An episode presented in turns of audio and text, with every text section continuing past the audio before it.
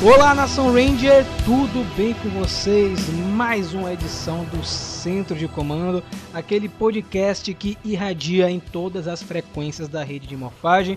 Hoje iremos revisar um dos quadrinhos aí que promete ser a melhor, uma das melhores mini sagas aí dos quadrinhos de Power Rangers da Boom Studios, mas antes, aqui do meu lado está ela, a verdadeira Ranger Slayer. E aí, minha gente, tô aqui pra passar a faca em alguns Rangers.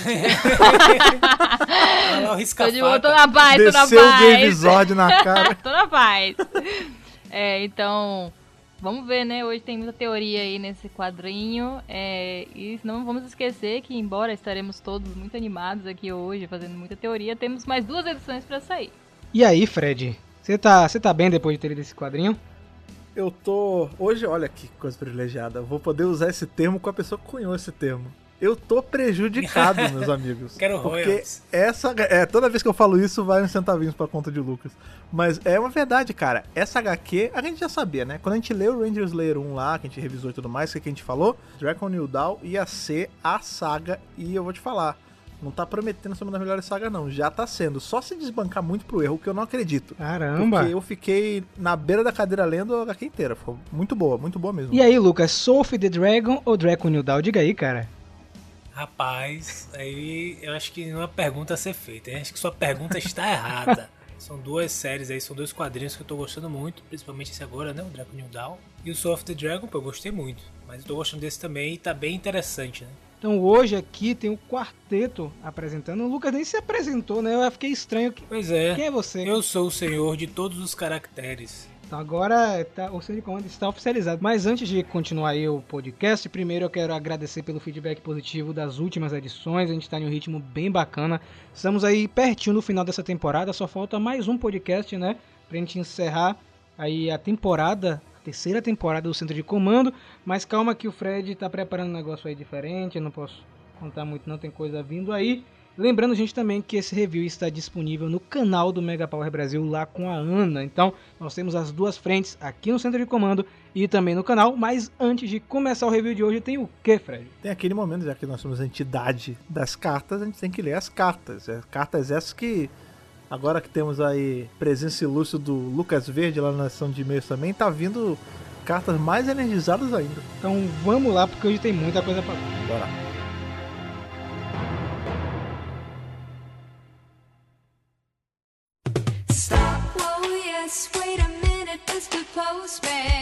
Chegamos em mais um momento, aquele momento tão aguardado na semana de vocês aí, que é um momento solto, meio descontraído, a leitura de cartinhas, onde agora, diferente antigamente, éramos só Rafa e Fred Verde nesse mundo radioativo, nessa sala repleta de cartas e de piscinas atômicas. Mas agora, de um tempo para cá, temos o privilégio de ter o Senhor de Todos os Caracteres possuído pela radiação, que agora a função dele é jogar as Exatamente. cartas para cima. Ele é praticamente a Xuxa aqui. vim aqui abençoar essas cartas. Então quando eu penso, você tem que. Toda vez que você for mandar cartinha, você tem que pensar, velho, eu preciso que o senhor de todos os caracteres energize lá e consiga pegar a minha. Porque você só vai ser lido se a minha energia ela bater na sua carta. Se a mão de Lucas assim tocar em sua cara. Então, Lucas, faz esse favor pra mim aí, bote, bote sua máscara de mergulho, seu snorkel, e mergulhe, vá lá no fundo, pega a, a melhor carta de hoje. Deixa eu pegar aqui a do fundo. Peraí que eu tô pegando do fundo aqui, botando foi? pra cima, sabe? Daquela mexida. Pronto. Opa, peguei aqui. É do Robson Santos Silva. Olá, galera da rede de mofagem. Tudo bem com vocês? Tudo bom. bem, tudo ótimo, né? Tá, tá tudo bem com você, Lucas? Tudo tranquilo. Na verdade, tá tudo, tudo bom. Tudo bom de melhorar um pouquinho, mas. Quem sabe ano que vem aí. Tirando a pandemia, né? Tirando que tá Exato. preso em Tá casa. tudo bom de melhorar, mas vamos lá. Tudo bem com vocês? Aqui é o professor Robson e estou de volta para comentar sobre o podcast especial do filme do Ivan Uzi. O nome do filme é filme, filme do Ivan Uzi, né? Não é Mario Exatamente. Morphin do filme, né? Não cheguei a assistir esse filme nos cinemas. Acho que Cidade do Interior nos anos 90 não sabia nem o que era cinema.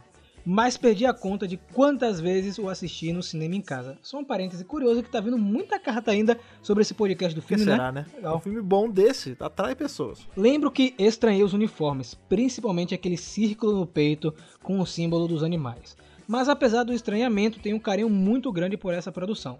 Aliás, esse primeiro filme e o segundo de Turbo estão guardados em um local nostálgico, especial no coração desse velho fã da franquia. Sobre Ivan Uzi, Rafa, nem gosto nem desgosto. Tá vendo? Lembrou de mim. Lembrou de mim, porque né, minha relação com o Ivan Uzi é um pouco difícil, né? Mas vamos lá. Outra coisa que eu gostaria de compartilhar. Nessa quarentena, passei a maratonar Mary Morphy com meu filho de quase 3 anos. E não é que ele gamou na franquia, agora é Mary lá, Morphin pra funciona. cá e pra lá. Tanto é que exigiu que o aniversário dele, 1 de setembro, fosse dos Mary Morphin Power Rangers.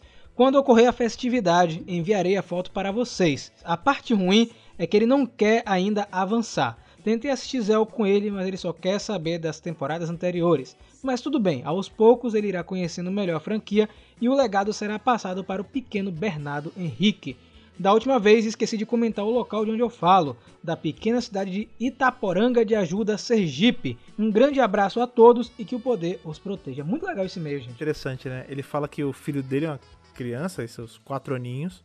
Ele tá mostrou Power Ranger e o menino gamou aí em Mary Morphin. Vocês estão entendendo agora a importância de continuar saindo produto de Mary Morphin até hoje? Porque isso acontece, cara. Os pais, a galera que é da nossa idade, que já tem idade de ter filho, vai mostrar o que assistiu quando era criança. E a gente assistiu justamente isso. E aí as crianças têm que ter a oportunidade de ter os produtos dela dessas coisas. Sim, é uma coisa que já foi comprovado que funciona no mercado, né? É um produto validado. Isso acontece muito, inclusive, na música. É, O pessoal tem que Sim. aprender a aceitar, não tem jeito. Assim como, o, por exemplo, às vezes... Vou dar um exemplo do Brasil. Sabe aquelas músicas de latino que ele fazia a versão aqui? Então, é um tipo de modelo de negócio onde ele pega músicas validadas em todo mundo. Fazia isso principalmente antes da época da internet, da popularização, né? Pegava essas músicas validadas e fazia a versão e bombava aqui. Então, Power Rangers eu acho que nunca vai deixar de fazer nada de Mighty Morphin, assim como Star Trek nunca vai deixar de fazer nada com Spock, ou vai ter alguma coisa relacionada a Spock, e etc. Assim como da- eh, Star Wars não vai deixar de ter produtos de Darth Vader, de alguma forma orbitar isso. O que resta é aceitar. Inclusive, mais uma vez aí frisando, tem uma entrevista com a Melissa Flores lá no canal, onde ela fala sobre isso, gente, da importância dos três públicos de Power Rangers. Então, se você quer saber que públicos são esses, vão lá no canal. Lucas, pega outra cartinha pra mim, cara, por favor. Olha lá. Ó, até fez um ritualzinho. Ô, peguei, peguei aqui, peguei essa aqui. Gente, você não acredita, ele botou aqui saudações emissários da rede de morfagem e botou a saudação aí do Spock, Lucas, o, o emoji, Vida pô. olha aí. próspera. Tá vendo aí? Foi essa energia que fez o Lucas Caramba, gente. Saudações, aí ele botou a mãozinha, emissários da rede de morfagem, Ana, Fred, Rafael e Lucas, o Extra Ranger. Tá vendo? É o Ranger especial agora, aqui que faz parte do centro de comando. Inclusive, eu tava fazendo uma fanart aí pra você, Lucas. Eu tô jogando esse Quero ver, eu aqui. sempre gosto muito do pessoal que desenha, tenho uma admiração profunda, porque pra mim é, isso é bruxaria. É feitiçaria, lá. o cara que desenha é feiticeiro. Então vamos lá, você que é feiticeiro, mande seu desenho pra gente também. Eu sou o Wilson Negreiro, tenho 31 anos, sou de Manaus. Acompanho vocês no Mega Power e no Mega Hero no YouTube e Instagram também, olha aí. Tá aí por que que ele botou a mãozinha do Vida Longa e Próspera aí. Acompanho o Mega Hero, tá vendo? Muito bem, Com certeza muito tá bem. acompanhando os reviews de Lower Decks. verdade, é muito faz provável. parte de um seleto É. grupo de heróis. Sou casado, pai do Lorenzo, 7 anos, e da Cecília, 2 anos, ambos fãs de Power Rangers. Sou empresário e, por que não, podcaster? Sim, sou ouvinte de podcast há 10 anos e me tornei podcaster em 2020. Sou host do Vozes na Cabeça Podcast e já recebemos até o Fire e a Patrulha do Sempucast para participar. E se vocês ficam muito felizes quando alguém escutam que alguém se tornou ouvinte do podcast através do centro de comando, imagino qual felicidade de vocês em saber que alguém se tornou podcaster por parte da influência de vocês. O que, que você acha disso, Fred? É muito bacana, eu sempre, eu sempre curti, né, esse lance de quando a gente tá produzindo, não, não é um negócio, tipo, a gente não é dono da mídia podcast. Então, assim, quanto mais gente escuta a gente e se inspira pra criar material legal, melhor pra gente, cara, valida o nosso trabalho, assim, faz, pô, legal, a gente tá fazendo um negócio tão certinho que as pessoas estão querendo perpetuar essa mídia por aí, então, fico muito feliz, fico muito feliz mesmo. E ele continua: Ao concurso, o Jovem Nerd, os três podcasts que me influenciaram a iniciar um podcast foram o Centro de Comando, o Ultra Geek e os Mosqueteiros. Parabéns, Wilson? Vou escutar seu podcast, pode ficar tranquilo. Agora que ele falou o nome do podcast dele, realmente, ele sempre interage com a gente, esse Vozes na Cabeça. Em, todos, em várias redes sociais ele Vamos aparece. ficar com as vozes do pessoal do podcast dele na cabeça. A gente vai ouvir assim que terminar isso aqui. Adoro as teorias de vocês e até aproveito para convidá-los para um Cabeça Flix, criando o nosso próprio Sentai Power Rangers. Cabeça Flix é um episódio do Vozes na Cabeça em que criamos nossas próprias séries e filmes. Então vamos lá aparecer lá, Vai Ah, criar nosso bacana. esquadrão aqui. Continua o e-mail assim com umas quatro linhas. Seguem algumas divagações que eu tive reouvindo alguns episódios e sinto falta das hashtags de Ana. Somos todos TJ, Andros Descalço, somos todos Apululu e as metáforas alimentícias também fazem falta. Inclusive, acho que num podcast retrasado a gente falou de comida. Fala, né, no de hoje a gente não falou de comida, Oxe, cara. mas calma, vai, vai ter, vai ter, viu? De... E aí ele Ai, botou, não. divagação 1. Achei que a Hasbro ia aproveitar o Ranger preto e verde de Go Buster, pelo menos para vender mais brinquedo, mas pensando bem com a correria da segunda temporada, não teria tempo de trabalhar. Divagação 2. Imagina como seria um promo da Ranger Slayer com a atriz Amy Jo Johnson fazendo ela. Caramba! Poxa, eu gostaria. Naquele, no estilo do trailer do Lord Dragon, né? Com o Jason David Frank, ia ser muito bom. Isso. Só, e é bom que na parte dela dava até pra. Não, ao invés daquela perucona Poxa. esquisita de, de cantor sertanejo, só botava aquele cabelinho side cut e tal, dava um trato no cabelo da Amy Jo Johnson e ficava sinistro, fiquei cara. muito inspirado em ver isso aí, infelizmente. Vamos ver, né? Infelizmente não, a gente não sabe do que vai acontecer no futuro, né? E a terceira e última divagação, divagação 3. Sobre o rumor de Power Rangers se desvencilhar de Super Sentai, vocês acham que as equipes originais seriam mais focadas em animações que séries de TV devido à compra da Boom Studio e do estúdio de animação? Lucas, o que, é que você acha? Se a Hasbro eh, se desvinculasse aí de Super Sentai, você acha que eles iam criar séries em live action, focar mais em live action ou animação? Cara, não sei, eu acho que eles vão manter uma estratégia diversificada. Eu acho que eles não vão apostar só em uma coisa, não. É possível que em um primeiro momento eles apostem um pouco mais na, na animação, porque vai ser uma novidade, vai ser algo que todo mundo tá querendo ver, algo que ainda não foi necessariamente testado. Mas eu acho que eles vão continuar fazendo live action sim, porque é tradicional, né? Agora, como eu falei em um outro podcast, eu gostaria que fosse, que eles testassem também um live action com alguma parceria com alguma empresa de streaming, algum um Netflix da vida, e fazer nesse modelo atual, moderno, de 10 episódios, sem pensar em comerciais, etc. Eu queria ver como é que ficaria. Não importa assim, eu não, não importo nem tanto com o roteiro, como seria o roteiro, eu só queria ver como é que funcionaria nesse formato. Olha aí, o Lucas profetizando é capaz de acontecer, viu, Lucas? Eu não duvido não, viu? Continue com o maravilhoso trabalho. Acredito que em breve a Hasbro vai olhar pra vocês e abençoá-los. E cara, vocês não sabem quando eu E cara, vocês não sabem como eu vibrei quando vi a entrevista com a Melissa Flores. Achievement Unlocked. Parabéns, fico muito grato pelo trabalho de vocês, que o poder os proteja. Esse foi o Wilson Negreiros, muito obrigado, cara. Lucas, puxa aí a última cartinha, por favor, pega aí pra mim. Eu vou pegar aqui. Essa eu vou pegar lá da ponta, que a da ponta eu não fui. É Eu vou verdade. aqui na ponta da piscina pra ver se eu pego alguma. Vou jogar, hein? Vai. Peguei, opa, peguei aqui, gente, essa é do Felipe Tadeu Galante Rocha de Vasconcelos. Saudações emissários à grade de mofagem. Ele botou do jeito que falava antes, né? Porque era horrível, É, gente. mas é grelha, É, não é grade. chamavam de gra... gra... grelha não, pelo amor de Deus. A grelha de mofagem. Felipe Tadeu novamente, agora com 30 anos. Parabéns, Felipe. Inclusive, sabe quem tá com 30 anos agora? Que Sabe comemorou? quem trintou também? É quem verdade. tentou? É verdade. Quem é? Esse Quem é? Só o Semoá. Semoá. Esse é o primeiro podcast que eu faço com 30 anos, Nossa. veja você. Vocês estão podendo.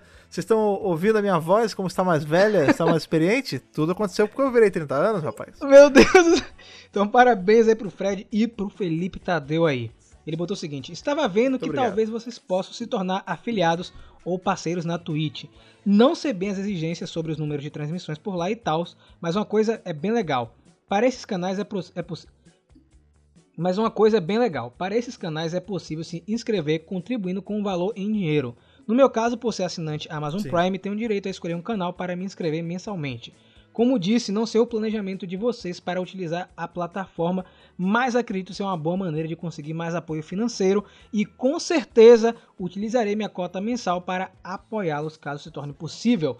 Antes de me despedir, queria me dizer que foi muito legal o episódio do Centro de Comando com leitura de e-mails, principalmente porque o meu e-mail foi lido também. Olha aí, abraços e que o poder os proteja. Ah, ele comentou que ele tava mais novo, Ah, né? Pode É crer. aquele lance do aniversário. Continuem mandando suas cartinhas, não desistam aí da sessão de e-mails, por favor. Mentira, gente, eu sei que a galera tá mandando carta pra caramba. Lembrando também que você pode mandar sua carta em formato físico. Olha só, Caixa Postal 4040 CEP 41830-972, Salvador, Bahia. Você manda aí sua cartinha, sua ilustração, sua fanfic, manda pra gente. Estamos com a Caixa Postal de volta. Mas agora chegou a hora de quadrinhos, é verdade isso, Fred? Chegou a hora de ir pra terra do sem moeda, ver como é que tá, como é que tá lá. E dessa vez o Lucas vai com a gente, né? Porque o Lucas nunca foi. Então vamos lá, porque hoje tem muito review.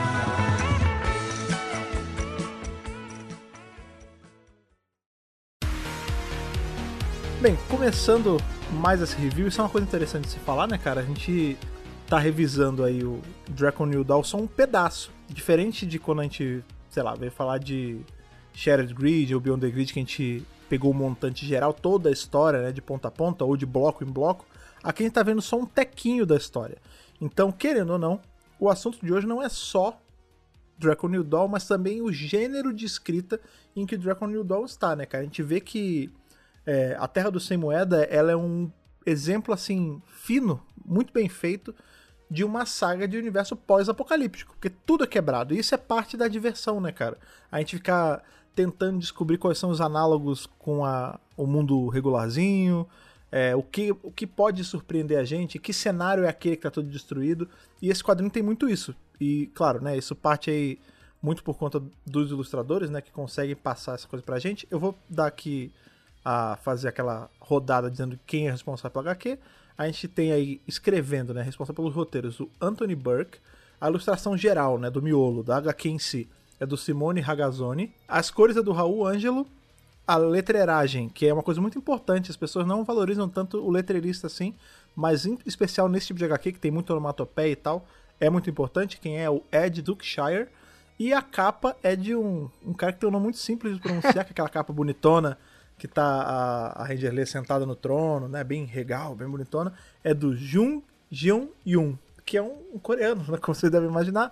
Se eu assassinei essa pronúncia, mil perdões. Esse é o nosso quadro aí de, de artistas que trouxe essa maravilha pra gente. Sem contar que a gente tem várias capas variantes, né? Como é de Sim. costume da Boom Studios. Nós temos a capa do Damora, que ilustrou o Ranger Slayer 1, que é o quadrinho anterior. Temos capa do Goni Montes, que é famoso aí desde o início dos quadrinhos, entre outras. Todas as capas vão estar disponíveis aqui no link do podcast em um post fechado para você usar de papel de parede para o seu celular. Legal o Fred puxar esse assunto antes de a gente entrar na história do quadrinho, que é o assunto de pós-apocalipse, né?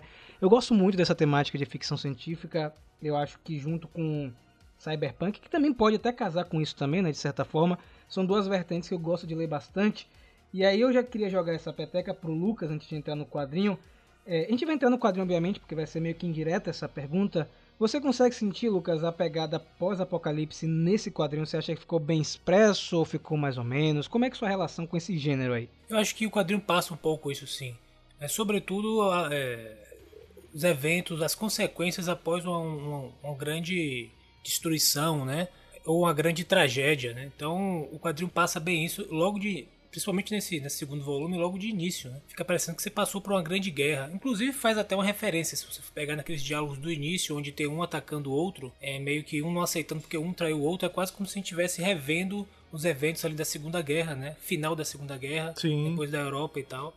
É meio que como se fosse uma referência a isso, né? Afinal de contas, o mundo, pra quem não sabe, quase que acabou, né? Com a questão da, enfim, do, do governo nazista, mas também da- das bombas nucleares, né? Então a gente chegou ali na ponta do precipício na Segunda Guerra, a gente conseguiu voltar.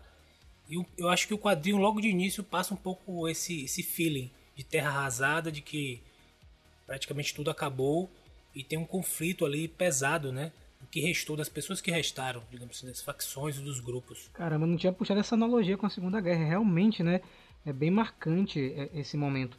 E logo em seguida, pra gente situar você que tá chegando aí agora, nós temos justamente o final do quadrinho da Ranger Slayer 1, que é a Kimberly meio que divagando como é que eu irei me comportar como a nova governante aí desse universo. E quem melhor pra mostrar esse panorama que é pra gente do que a própria Ana, não é mesmo?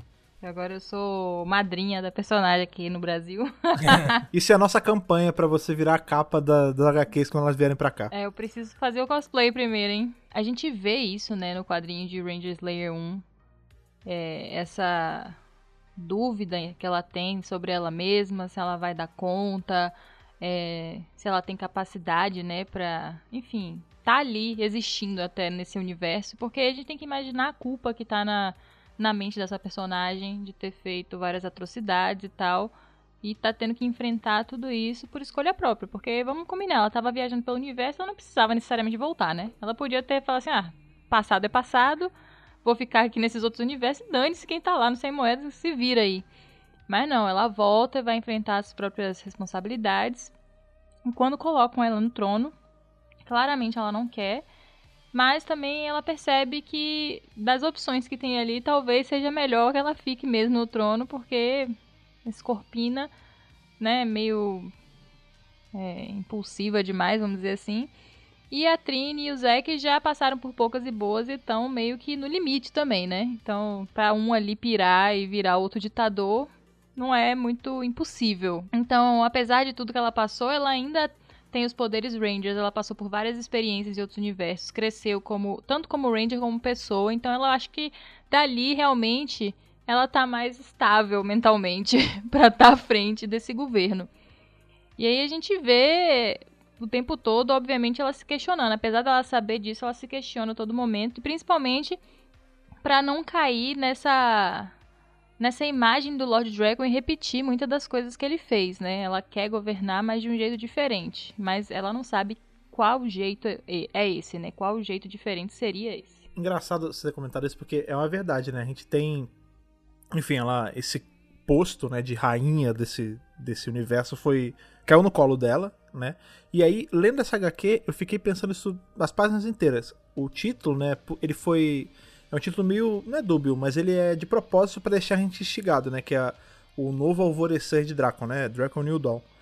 Dracon aqui é a Kimberly, é a Ranger Slayer. Porque a gente tem que lembrar que o Dracon não é o nome dele de verdade.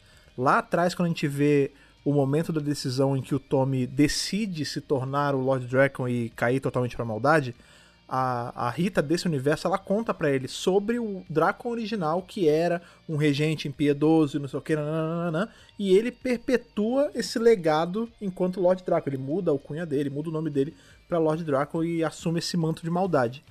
Aqui a gente vê a Kimberly sendo obrigada a assumir esse cargo de Dracon, mas meio que pra tentar limpar a barra, pra dar um novo alvorecer mesmo. Então eu acho que, querendo ou não, tipo, Dracon é o posto, saca? Ela é o novo Dracon agora dessa terra. Como se fosse assim, o regente, né? O rei. Isso. Como se fosse o imperador, talvez. Exatamente. Mas, gente, o grande lance. de- Fred já me deu uma teoria aqui. Eu me embolei aqui porque Fred falou um negócio que eu já vou jogar mais pra frente. Que eu não tava pensando nisso. Eu vou saber mais pra frente o que é que eu acho que vai acontecer. Hum. Mas, enfim, o estopim de toda essa história é porque a Kimberly, que ela, ela não gosta de ser chamada de Ranger Slayer, gente. Tem que chamar de Kimberly. Mas a gente vai chamar de Slayer pra diferenciar. Isso não ficar confuso aí pra quem. Quem é Kimberly, quem é quem, vamos falar de Slayer. Ela sofre meio que um atentado lá no palácio, cara. Um negócio assim meio que absurdo, né? Rola uma treta aí, como o Lucas falou no começo do quadrinho. O Adam perde um olho na treta. Cara, o Adam de tapa-olho, isso aumenta na hora o- os meus os pontos que eu tenho com o personagem. Se ele tem tapa-olho, ele já sobe pra, pra, pro topo pra mim. E o que acontece? Tem até um romancezinho, né? Começando ali, do Adam com a Escorpina. Não sei se pode ter sido só eu e. Ana que sabemos aí, mas Eu senti Enfim, também. né? Ele leva esse cara que parece com um personagem de Metal Slug lá pro palácio da, do Lord Draco, né? Marco. E aí a ideia é descobrir uma forma de punir ele. A Scorpina tá querendo que a Ranger Slayer dê cabo no cara. A gente pode terminar aqui, isso é rapidinho, a gente mata o cara e já foi. Só que a Kimberly, a Ranger Slayer, não quer seguir os mesmos passos do Lord Draco. Ela quer ser uma pessoa diferente e quer dar uma segunda chance pra ele, né? Inclusive, é, ela pergunta pra, pra Scorpina o que é que o Lord Dragon fazia com pequenos delitos, né? Coisas menores. Apesar de que eu acho que isso não foi um pequeno delito. Se dá um tiro nas costas de uma pessoa, beleza, né? Mas ela quis tratar com um pequeno delito.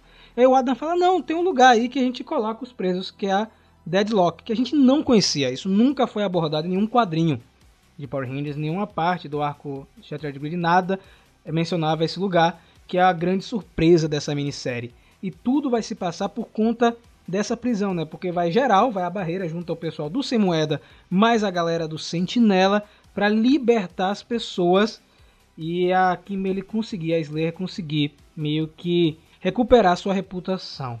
E aí, meus amigos, nós temos um motim, né? Não é bem um motim, ela abre o negócio, tem uma treta sem tamanho e chegamos no momento do quadrinho que é o grande lance que a gente vai começar a teorizar aqui agora. Que momento é esse, Fred? É, que é a hora que. Quando eles, eles invadem ali, não é, não é bem invasão, né? Eles, eles entram nessa prisão e tem esse levante, né, dos, dos presos, que é uma coisa muito interessante. A gente vê que eles não estão indo pra cima do de quem dos libertadores deles por raiva ou porque eles são maus, não. É porque eles foram condicionados a achar que tudo é um teste do Dracon pra punir mais eles. Então, na verdade, a briga, se a gente parar pra analisar ali, era porque eles não queriam sair. Tanto que tem uma hora que o, o Zack fala, ah, eu sinto falta de morfar, porque ele tá descendo o cacete nos caras pra poder tirar a galera. né? Então é legal, a gente já tem todo esse ângulo aí do. Esse, essa tortura psicológica que era feita dentro dessa prisão, não era uma coisa só física. E a Slayer vai pra um outro saguão ali, que é tipo a, a prisão mais fechada de todas, a solitária do lugar, em que a gente vê esse Ranger esquisitíssimo, tipo, que ele parece uma. Ele lembra um Ranger de Mary Morphin, né? Mas ele tem a paleta bem desaturada, é todo cinza, ele tá todo amarrado.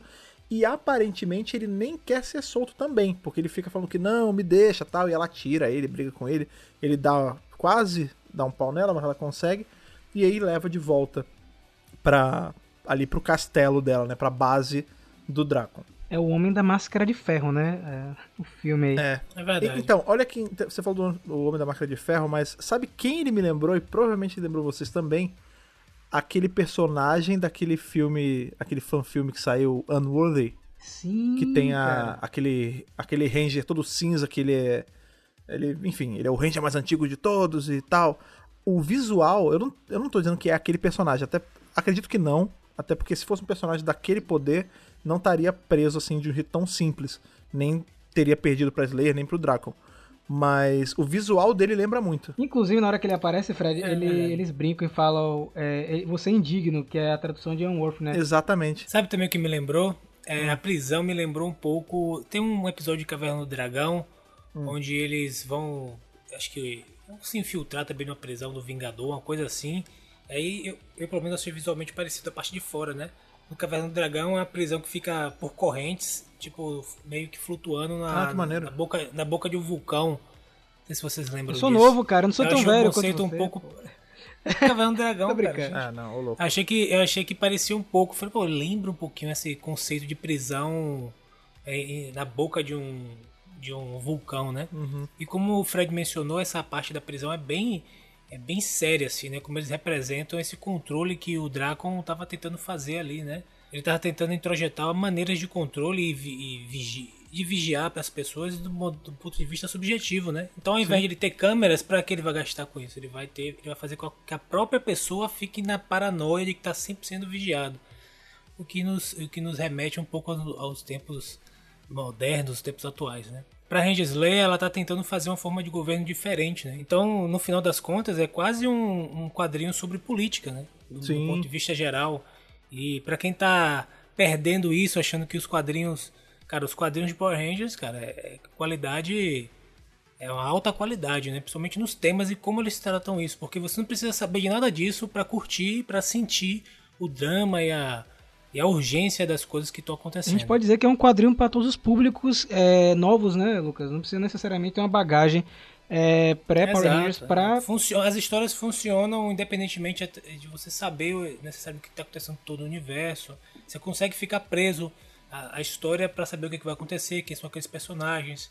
Você fica instigado a continuar a acompanhar, principalmente. Eu torço que nas próximas edições mostre um pouco mais dessa prisão. Eu sinto que não vai mostrar. Sim. Porque o personagem já foi tirado de lá. Eu gostaria muito de ver mais sobre isso aí.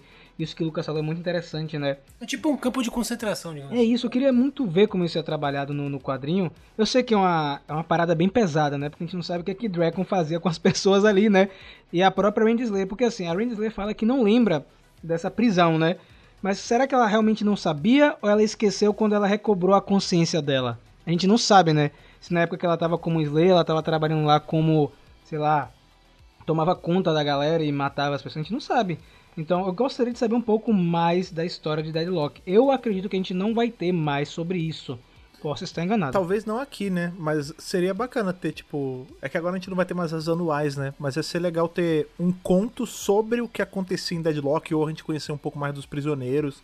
Tipo, até pra ver se tem outros personagens conhecidos por nós presos lá. E sabe o que é interessante? A gente já que tá falando de universo pós-apocalíptico, eu já vi vários filmes com prisões desse tipo, sabe? Com situações bem semelhantes. Não me recordo agora se Juiz Dredd tinha algo parecido com isso aí, mas eu sei que tem vários filmes que usam esse mesmo artifício e eu acho bacana porque combina muito com o universo sem moeda.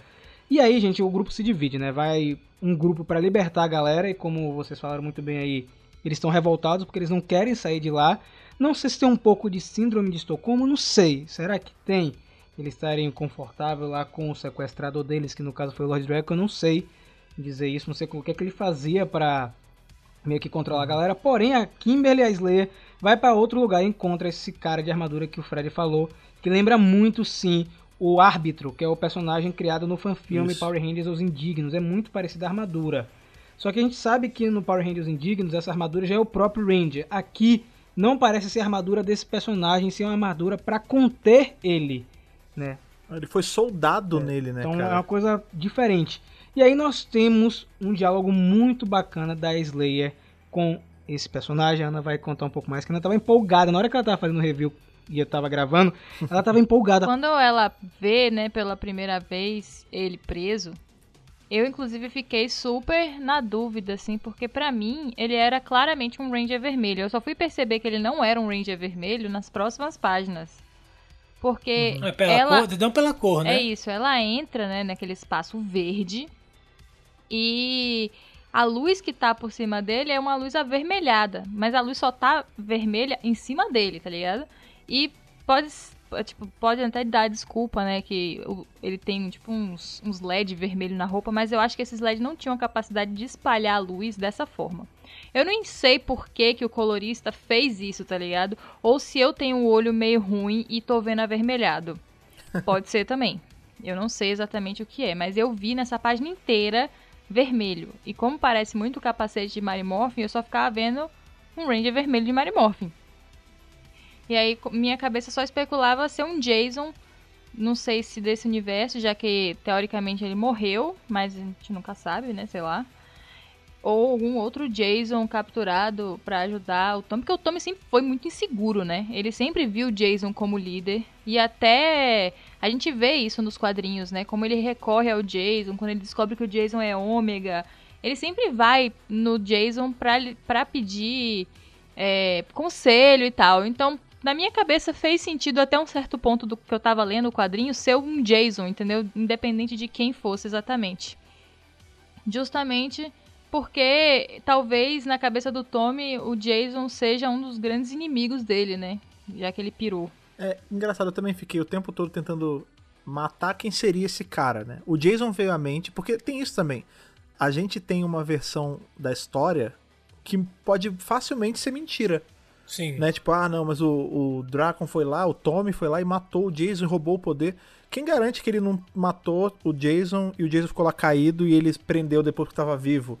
Ou, por exemplo, o Billy é um também que vai que é ele. A gente sabe que ele morreu, mas também não sabe as condições. Às vezes ele foi levado porque é um cara de um intelecto muito superior. Porque o que a gente vê, né, esse próprio esse prisioneiro aí, esse não árbitro, ele tá, ele começa a contar pra Slayer o que que, porque a Slayer fala assim: "Ah, eu não sei quem é você. É, você não, eu não conheci nem esse lugar, mas eu sei que se o Dracon te prendeu com tanto, tanto ímpeto, é porque você valia alguma pena, então você vai vir comigo. Aí ele fala, não, mas o porquê dele manter preso eu sei. E a gente vê que, na verdade, era quase como se ele fosse um, um conselheiro tático Sim. do Dracon. Porque o Dracon forçava e isso aí, reforça no que a gente tava falando sobre é, as torturas psicológicas que eram feitas em Deadlock, porque ele, a- ele acorrenta esse cara, ele primeiro solda essa armadura louca nele, e ele faz o cara ficar assistindo todos os eventos de Shattered Grid da perspectiva dele. Então, qu- quando eles iam nos universos matar os Rangers, roubar os bufadores, esse cara assistiu tudo. E ficou ali, tipo, traumatizando o cara, a ponto de toda, toda vez o, o Dracon ia lá e ficava, e aí, como é que você me ganharia aqui? E eventualmente o cara quebra e começa a falar. É por isso É, que ele conseguiu quebrar é o isso, cara. é por isso que eu pensei no Jason, tá ligado? Justamente porque ele, por ele recorrer ao Jason, né? Ele vê o Jason como uma figura superior. E apesar dele não admitir isso, é, a gente vê, né? No, no jeito que a Boom Studios escreve o, o, o Tommy, que ele não é, é, Eu acho legal isso da Boom Studios, que ele não é o cara que é o líder hiper seguro, sabe? Coque, que tipo ah, eu sou foda mesmo. Porque é assim que os fãs veem ele, né? Tipo, boçal e tal. E ele não é isso. A verdade é que ele entrou na liderança, tipo assim, o que, que eu tô fazendo aqui? Eu só tenho seis anos, por que, que eu tô aqui? Socorro Zordon, socorro Jason, tá ligado? Ele pira quando o Jason vai embora. E tem todo o lance do, do ômega nos quadrinhos, né? Ele descobre e tal. E aí, eu, pra mim, eu acho que piora pra ele, porque, tipo, o Jason foi deslocado por uma missão mais importante do que a dele, tá ligado? Quando ele finalmente é o líder da equipe, aí vem o universo e fala assim: tudo bem, mas sabe aquele cara que você tava substituindo? Então, ele é mais importante que você ainda. Você é o líder, mas É ele é mais isso. líder ainda. Então, pra mim, na minha cabeça, apesar de dar pra fazer teorias incríveis com vários outros personagens, na minha cabeça faz muito sentido ser um Jason. Então, porque ele sempre olhou pro Jason como esse cara líder, né, que sabe as táticas, que, enfim, é superior a ele. Então, aí ele tem a oportunidade de prender esse cara, deixar esse cara preso e fazer o que ele quiser, tá ligado? Quebrar a mente do cara, é, cobrar ali uma resposta tática, justamente do seu maior inimigo. Tem várias coisas aí nisso, né? Eu acho que o fato deles terem vestido esse personagem com um capacete que lembra muito do Jason e até ter jogado uma luz vermelha ali na, na hora da cor é justamente pra fazer para dar uma pista falsa pra gente, porque eu acho que Pode por ser. mais que faça muito sentido ser o Jason, eu acho que a enfim, toda a equipe criativa vai querer meio que puxar o nosso tapete, sabe? Eles vão fazer a gente acreditar ali, apostar que é o cara só pra perder e ser surpreendido, né? Porque isso é uma coisa que também que é é bacana que a gente vai vendo que esse, esse cara ele não tem identidade, né? Ele não, ele não tem nome, ele não tem nada. Parece alguém, tipo. Ou que sofreu lavagem cerebral, ou que realmente era um ninguém e que meio que teve um poder a mais, assim, nele. E aí, como vocês falaram muito bem, é basicamente o Dragon torturando ele o tempo inteiro. E tem uma coisa que me chama muita atenção, gente, é que ele fala que esse cara é um troféu. É um troféu dele Sim. é, pra provar tudo que ele fez, sabe? E é muito louco porque eu não consigo entender ou tentar descobrir qual o personagem, porque assim, o cara pergunta, né? O prisioneiro que se trataria, se o Dragon tá tratando ele como um bichinho de estimação, ele justamente fala isso, que ele é um lembrete é, para todos os inimigos do Lord Dragon. E realmente deve ser algo grandioso. Eu não acho que vai ser o Jason. Eu acho que o Jason É TJ. Pô, seria o T... porque o TJ é mais grandioso Ah. que o Jason, né? Eu, eu acho que é um personagem de uma temporada, assim, mais recente, talvez. Ou alguém da época de espaço por conta da cena final do quadrinho. Eu não apostaria Sim. no Jason porque eu acho que realmente ele foi embora, sabe? E se fosse o Jason, o Jason teria conseguido escapar. Tem isso é, também. é assim, pra mim, na minha cabeça faz todo sentido. Foi o que eu falei. Até um ponto do quadrinho eu li achando plenamente. Falei, não, é com certeza é o Jason. Mas depois, né, que o quadrinho vai desenvolvendo, aí eu, hum. Não sei mais. Talvez, Talvez não, não seja. seja, né? Talvez a luzinha tenha sido justamente de propósito pra você ficar meio na dúvida. Sabe quem é que pode ser agora? Eu pensei, tem o irmão do, do Tommy. O Tommy tem um irmão, lembra? É, eu tava conversando isso com a Ana. Que é sim, aquele cara que sim. aparece em Zell, que ele não chega nem a virar Ranger nem nada, mas ele é. Que inclusive era feito pelo irmão do Jason David Frank. Será que não é ele? Só que aí tem. Só que aí tem dois fatores. É o mesmo que apareceu no quadrinho Tartaruga Ninja? Não, esse aí é um amigo do É. Tommy. Eu acho que não é nenhum desses dois, porque assim, o Jason que a gente conhece em- nesse universo, ele é um Jason bem novo. né? Ele é morto bem novo. Sim. É no início de ser um Ranger, então ele não sabe táticas de guerra. né? Ele não tem essas táticas de guerra que o Lord Dragon tá querendo tanto. Assim como o irmão do Tommy, né? O irmão do Tommy na, na série de TV, ele é um cara puro de coração, ele tinha aquele lance com os índios, né? Então, exato. Porque aí é um cara que é. É, super- é o contrário do, do não- Tipo, um não cara sei. super Pode bom. ser que seja, né? Pode ser. Só que eu não vejo ele com uma mentalidade focada em ser na guerra, Uhum. sabe? Porque ele era tão calmo na época que eu não vejo isso. E aí, todo mundo lá do universo do Semoeda, todo o grupo que tava com a Kimber, ele fica preocupado em manter esse cara lá, né? E ele fica preocupado. E isso foi o que me deixou mais louco, porque não é, não é parecido com a galera que tinha sido libertada e tava muito louca e, enfim, chutando todo mundo. Esse, esse personagem, ele fica realmente preocupado porque ele foi retirado da Deadlock.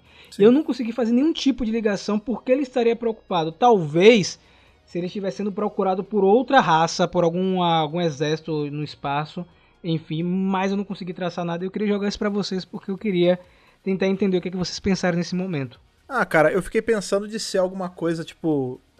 Sabe, o poder dele é tão. Ele é tão poderoso que de duas uma. Ou ele poderia perder o controle dos poderes e se tornar uma ameaça. Isso é uma coisa. Pode ser por isso. Ou porque ele tem esse. esse medo, entre aspas, dentro dele, de ser usado como arma mais uma vez, entendeu? Porque quando a. Quando a Slayer fala que o, o Dracon tá morto, ele fala, não, impossível, tá, não sei o que. Então, eu acho que assim, ele tá vendo uma galera tirar ele dali, O modus operandi da cabeça dele é: pronto, vão me tirar daqui pra me levar pra um outro lugar pra me usar de novo como uma ferramenta. E eu não quero. Tanto que quando ele descobre que ele não tá em deadlock, ele parte pra cima da Slayer de novo. Agora é legal que eles conseguem manter esse Sim. mistério, né? A gente tá aqui assim. é, fissu- fissurados pra gente poder descobrir, sabe? Que saia logo o próximo pra ver se a gente consegue alguma informação referente a isso. E o mais louco é que não tem nenhuma pista nesse quadrinho que indique quem é o personagem. Eu acho que esse é o grande mérito do Draco New Doll Volume 1. E aí, antes de a gente entrar nos comentários do quadrinho como um todo, a edição termina com um negócio que acho que ninguém Muito esperava. Ninguém que tava lendo esperava. Porque na hora que ele é libertado, emite um sinal para os confins da galáxia de Andrômeda, que é um lugar que nunca foi explorado em Power Rangers. Eu dei uma pesquisada na enciclopédia, alguns episódios, nunca teve a galáxia de Andrômeda. Essa galáxia ela existe em outra coisa, em um Super Sentai, que é Kill Ranger, tá? Mas nada É que em existe, Power né? A Galáxia de Andrômeda existe mesmo. É, existe, mas eu nunca, eu digo, nunca foi explorado Sim, em Power Rangers. Foi explorado em Mass Effect, né? É verdade. É, pode ser, né? É Mass Effect em Andromeda. Cavaleiro Zodíaco. Pode ser que seja. Também. Em Power Rangers não teve nada. E eu fiquei assim, caramba, que, que é isso? E essa mensagem foi pra lá e o Finster não conseguiu é, parar ela a tempo, né? Ela foi muito rápida. E ele fala que por conta de ser tão rápido, ter sido tão eficiente, é capaz dessa mensagem ter ido por um lugar onde existem pessoas ou seres que entendem a linguagem humana Sim. sabe? Porque, segundo ele, é o tipo, foi um tipo de mensagem super avançada, sabe? Então é um povo que tem é, habilidades, tem conhecimento suficiente. Tem inteligência naquele planeta. Inteligência né? naquele Naquela planeta. galáxia.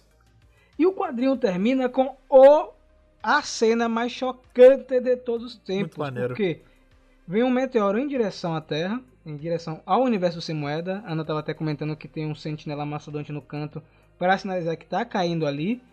E aparece, gente, o que muita gente estava pensando que era o Ecliptor, porque saiu uma capa com esse personagem, só que esse personagem estava de lado e parecia o Ecliptor de Power Rangers no espaço, mas nesse quadrinho é uma versão do Ecliptor, só que mulher, com as versões repaginadas dos Quantrons ao redor, né? Os Quantrons são os soldados aí da Astronema em É. Power Rangers no espaço.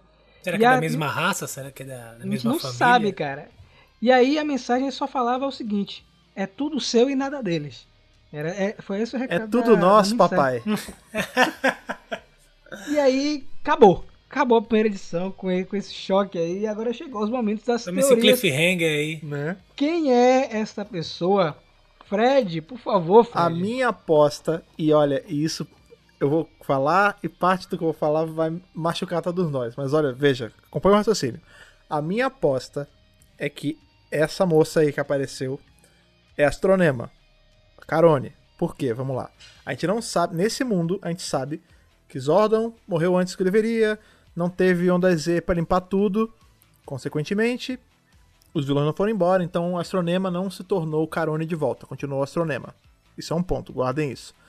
Em inglês, Astronema tem a mesma sonoridade de Andromeda. Então pode ser que seja uma leve pista. Meu Deus, E cara. Tá melhor que Ana aqui hoje, hein? Uma outra coisa que temos também é que já se tornou meio que de praxe a gente ver amálgamas de personagens. O que, que é isso? A gente tem o Dracon, ele nada mais é do que a amálgama do Ranger Verde com o Ranger Branco. Finster 5 é o Finster com o Alpha 5. O Lord Zed Dragão Zord é o Lord Zed Dragão Zord. Então o que acontece? Talvez, na mesma pegada de que o Finster canibalizou o Alpha pra fazer aquela roupa, talvez nessa realidade, lembrando que a gente tá no futuro, a gente não tá no presente da- do universo regular, a gente tá vários anos no futuro, todo mundo mais velho. Talvez a Astronema, em algum ponto, depois de se tornar a rainha da maldade da galáxia, com todos os títulos dela, ela precisou sacrificar. Ela sac- precisou não, né? Ela escolheu sacrificar o Ecliptor para absorver os poderes dele numa nova roupa. O que ajuda Achei bom. A gente tentar descobrir quem é o Ranger preso ali. Porque se foi um negócio que jogou uma mensagem Se for o pra essa pessoa. eu exatamente. vou rasgar esse quadrinho no meio. Exatamente.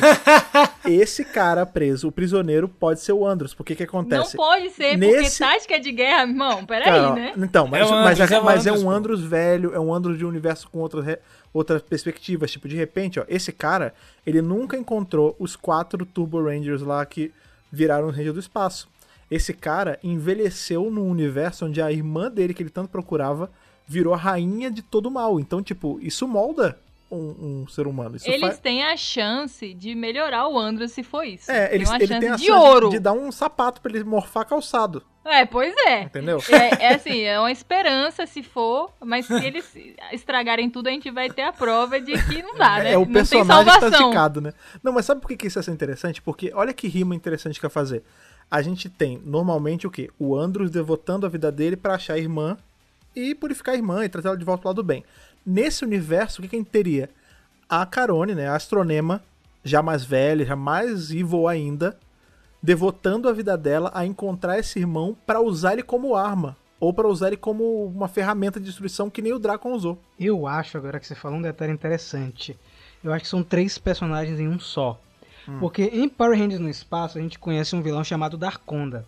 E ele consegue em um dado momento lá em Power Rangers no espaço se juntar com o Eclipto e virar uma versão maligna, né? Muito mais Darklypto. poderosa. O Darklypto. Talvez aí sejam os três. Darkonda, Astronema e Eclipto em um só. O que, é que vocês acham aí? Talvez, talvez. Eu acho que a Boom Studio poderia, poderia contratar todos nós, né? Pra poder... Eu acho também. Porque, meu irmão, a qualidade aqui das teorias são nistas. Brutais. É, por favor aí, gente. Tô perdendo Esses obra- assets. mão de obra qualificada aí, pô. Outra coisa que ninguém comentou é que os Quantrons estão melhorzinhos, né, gente? Estão bem mais desenhados, estão mais agressivos. Então Ah, claro, significa né? que passou um tempo, né? E eles melhoraram aí as armaduras dos soldados da Astronema. Realmente, agora isso que o Fred falou, faz até um sentido ser o Andros que tá ali preso. Seria um Andros diferente. É bom lembrar, gente, que não é o Andros que a gente vê em Power Rangers no espaço. Ele tá mais velho mesmo. Não é o Andros bundão. É um Andros bem mais velho. Que É ele o só... Andros com calçado. É, É. o Andros com Ele tá sapato. de bota.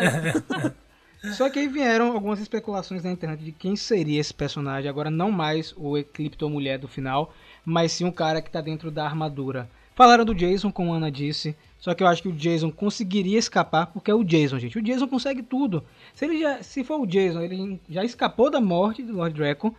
E ele com certeza escaparia da prisão da Deadlock, né? Eu acho que seria A ótimo não ser que tivesse uma coisa que era justamente esse aviso, né? Que foi enviado para este planeta, que tava armado. Tipo, claramente ele ficou pirado justamente porque eu acho que ele sabia disso. Ele sabia que a partir do momento que ele fosse libertado, o sinal seria transmitido.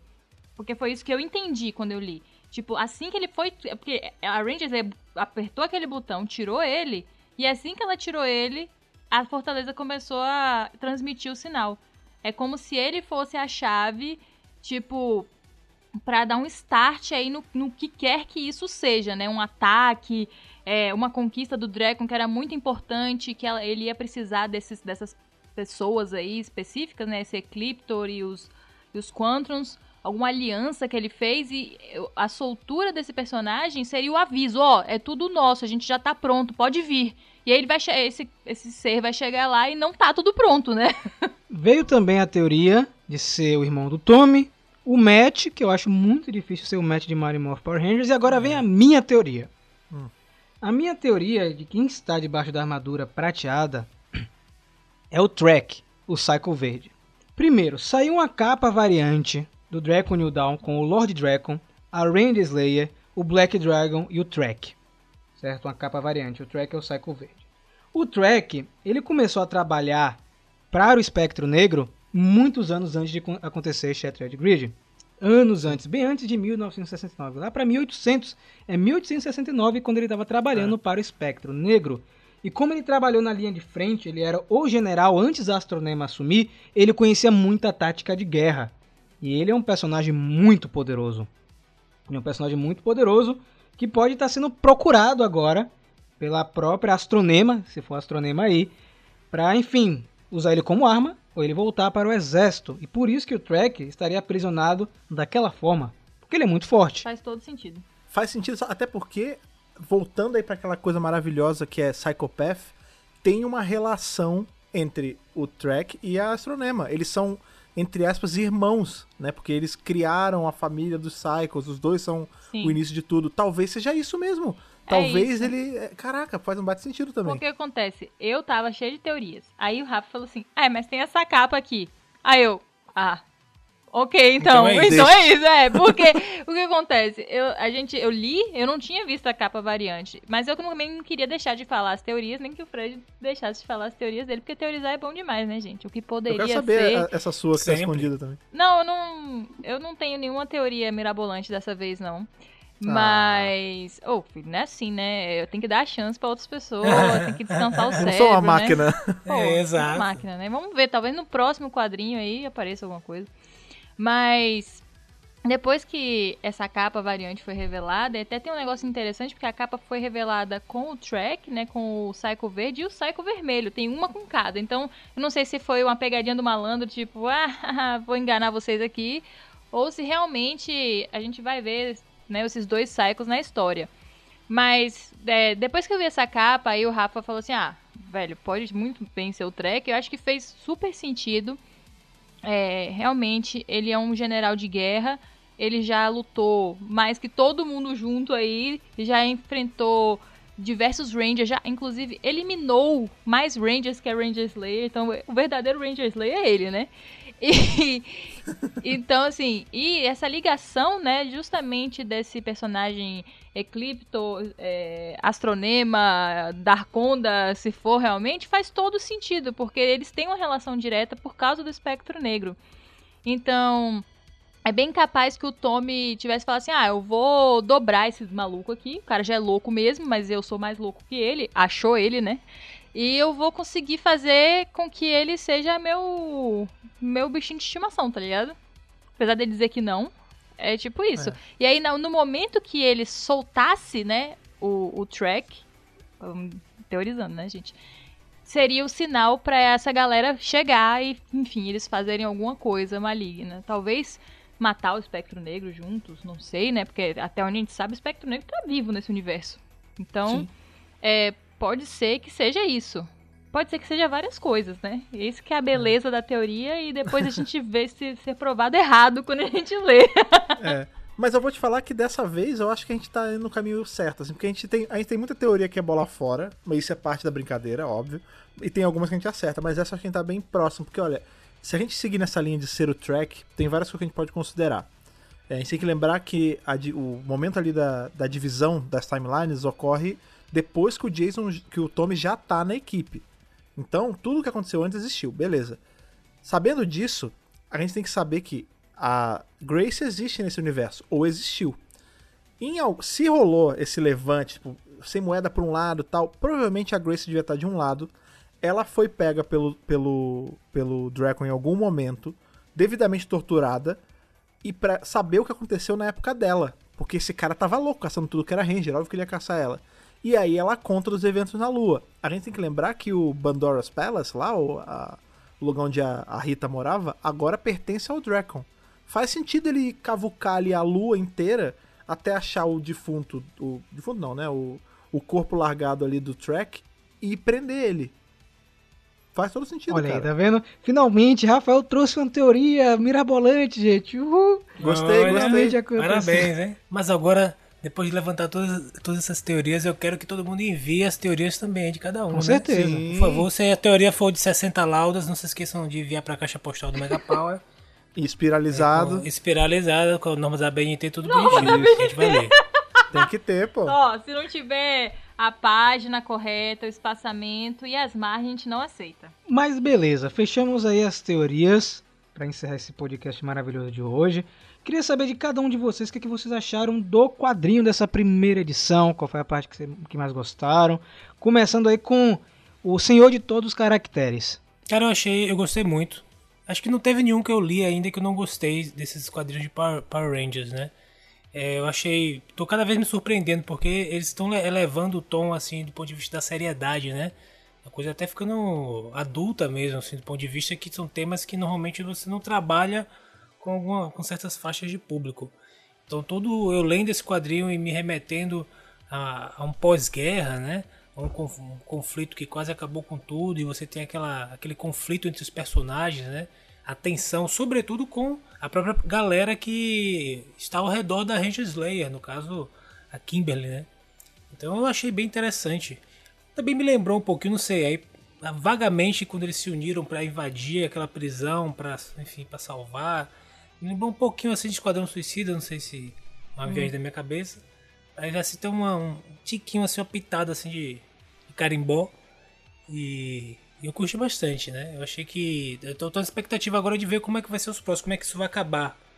Esse mistério todo que eles aprontaram, como é que eles vai. Qual vai ser o desfecho? Tem né? que ser bem feito, né? Tem que ser bem feito, né? legal. Pra manter. Ah, eu acho que vai ser bem feito. Eu, tô na, eu acho que. tô na expectativa que seja bem feito. Cara, é, da minha parte, preciso dizer mais alguma coisa? Porque, maluco, eu tô. é- é- Essa HQ é muito boa, assim. Primeiro que ela é uma primeira edição que não é bem a primeira, né? A gente, ao longo do podcast, chamou de segunda edição, primeira edição, porque é bem isso mesmo. Ela continua. Ela tem essa vantagem, né? Ela, primeiro que ela não tem obrigação de terminar nada, ela é só pra estigar a nossa vontade de ler mesmo. É, e ela não precisa gastar tempo com introduções, ela pode ir direto ao assunto, porque a gente já viu lá em Ranger Slayer 1. Então a execução dela como um todo, assim, de ser uma história que já começa andada e, e terminar com um baita de um gancho, perfeito. A arte tá muito bonita. Gostei das nuances que eles colocaram de tipo. Por exemplo, prim- primeiro que deram um tapa-olho pro Adam, isso é muito legal. Como eu falei, eu gosto muito de tapa-olho, gosto muito do Adam, então pontos. Mas o lance de ter pincelado ali um meio que um romance entre ele e a Scorpina é interessante. A gente tá podendo ver mais da Scorpina enquanto personagem, porque até então a Scorpina é o quê? Ah, é a mulher má que mora lá agora no universo sem moeda tá fazendo desgraça. Acabou, é só isso. Não, agora a gente vê que ela tem um mínimo de senso de humor, que ela fez umas piadas nessa HQ, ela né, tem aquele lance, ela com o Adam, como eu tava falando. A gente tem referências a tanto a momentos específicos quanto a confirmações, né? Porque a gente vê na hora que tá rolando a tortura ali do, do prisioneiro, o Drácon ele fala: ah, vou botar você pra ver tudo. E quais são as duas cenas que a gente vê? A destruição, ali, né, a luta contra os Rangers de Dino Charge e depois os Rangers de RPM. Por que, que eles colocaram exatamente essas duas terras? Para poder meter o martelo de que são duas terras separadas e que não tem análogos deles nessa terra, porque eles não pertencem à terra normal da série, eles pertencem a mais duas outras terras. Então, legal, um bom ponto aí. O fato de levantar nossa teoria, deixar a gente louco, acho que é o mais bacana, né? Porque a gente não sabe o que esperar desse universo e é aquilo. Eu quero que chegue logo a próxima edição. Por mim, já tá valendo agora, porque tá difícil. Pois é, faço das palavras de Fred as minhas.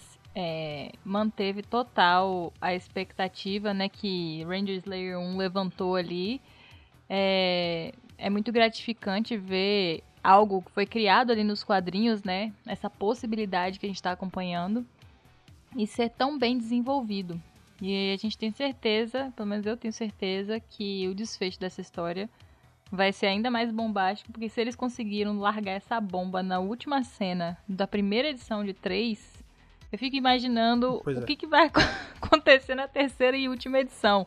Que pode ser um gancho para coisas ainda mais mirabolantes, um gancho para uma nova é, linha de quadrinhos, né? Enfim, é, ou uma graphic novel mesmo, talvez de espaço que tanto, tanto pedem, né? Tipo uma continuação, não com necessariamente tendo a Ranger Lay envolvida e tal, mas sei lá, alguma coisa assim. E é isso, né? É muito bom poder ver um personagem que nasceu na, nas HQs, bem criado e tendo seu background desenvolvido, porque isso aí nada mais é do que isso. É a gente vê, né, a Ranger Slayer sendo desenvolvida. Então, acho que já rolou aí de todo mundo falar um pouquinho do que era Draco New Dawn. Eu tava muito ansioso para ler esse material. Eu queria saber o que eles iam fazer com a Randy Slayer, como a Ana falou, ela foi apresentada lá em Saban's Google Power Rangers, no comecinho dos quadrinhos de Power Rangers, e cada vez mais ela vira uma personagem mais interessante. Eu sei que muita gente sentiu falta do Damora ilustrando o Draco New Dawn, mas eu gostei muito de quem assumiu o quadrinho.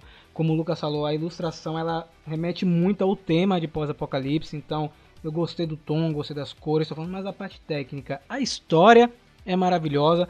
Essas histórias que colocam mistérios e pontas soltas de propósito são as que eu mais gosto. Eu não gosto de- das coisas mastigadas. Eu gosto de histórias assim que transformam o centro de comando em um mar de teorias. A gente fica teorizando por horas. Às vezes a gente acerta, a gente mais erra do que acerta, mas acho que a graça é essa.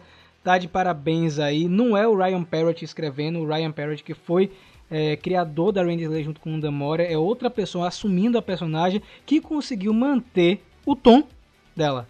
Parece que a gente está vendo realmente uma continuação do quadrinho anterior sem tirar nem pôr. É tudo muito fluido. E eu tô curioso para saber o que eles vão preparar nas duas edições. Com certeza a gente vai revisar também aqui no podcast. E acho legal também revisar de forma separada, como a gente faz com os episódios de Power Rangers, né, que a gente faz em blocos, a gente pode fazer o quadrinho de forma separada pra gente teorizar e quebrar a cara no programa seguinte. Eu acho que faz parte isso, mas estou contente. Se você não leu ainda, não assistiu o review no canal e não escutou o podcast todo, está todo, você está perdendo tempo.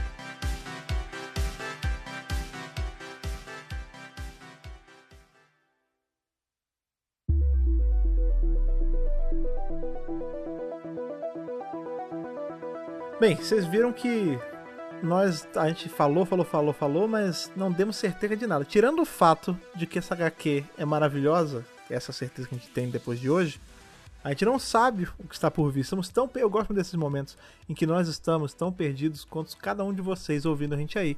Então, é claro, como o Lucas puxou mesmo agora no último bloco, essas são as nossas teorias. Mas a gente precisa das teorias de vocês.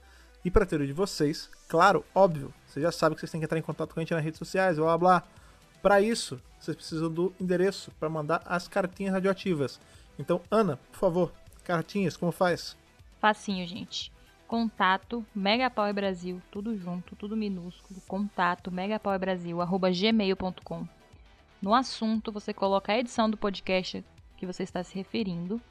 E no corpo do e-mail, antes da sua mensagem, você coloca seu nome, sua idade e de onde você está falando para ajudar o Power Senso. Rafa, lembre pra gente as redes sociais pra galera ficar antenada no que a gente anda postando. Meu povo, no dia que esse podcast saiu, né, já deve ter saído todas as novidades do aniversário de Power Rangers. Será que revelaram É o verdade. cast da No Fury, novidade de quadrinho?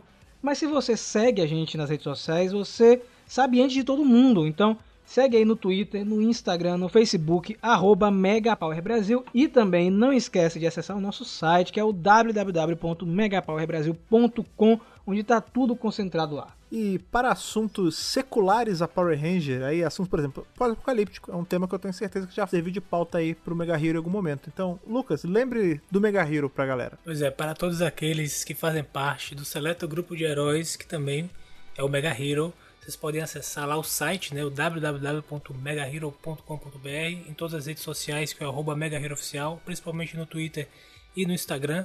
Também você pode me seguir lá, nessas duas redes sociais também, que é o Lucas Zdravakov. E a gente está sempre trazendo coisas de diversos universos, né? Então você tem o universo do sci-fi, tem apocalipse, tem distopia, etc. Tem coisas do livro de mistério, tem terror, tem fantasia. Assim, são vários universos que em breve eles vão colidir no, no mais novo podcast do Mega Hero, hein? Tá, tá chegando, gente, tá chegando. É, por isso vocês têm que seguir tudo, porque no momento que sair aí a, a contraparte do centro de comando lá do Mega Hero, vocês vão saber em primeira mão e começar a escutar a gente duas vezes por semana, ao invés de uma vez só. Vocês vão ver aqui e vão ver no outro podcast. Por isso é importante vocês seguirem lá.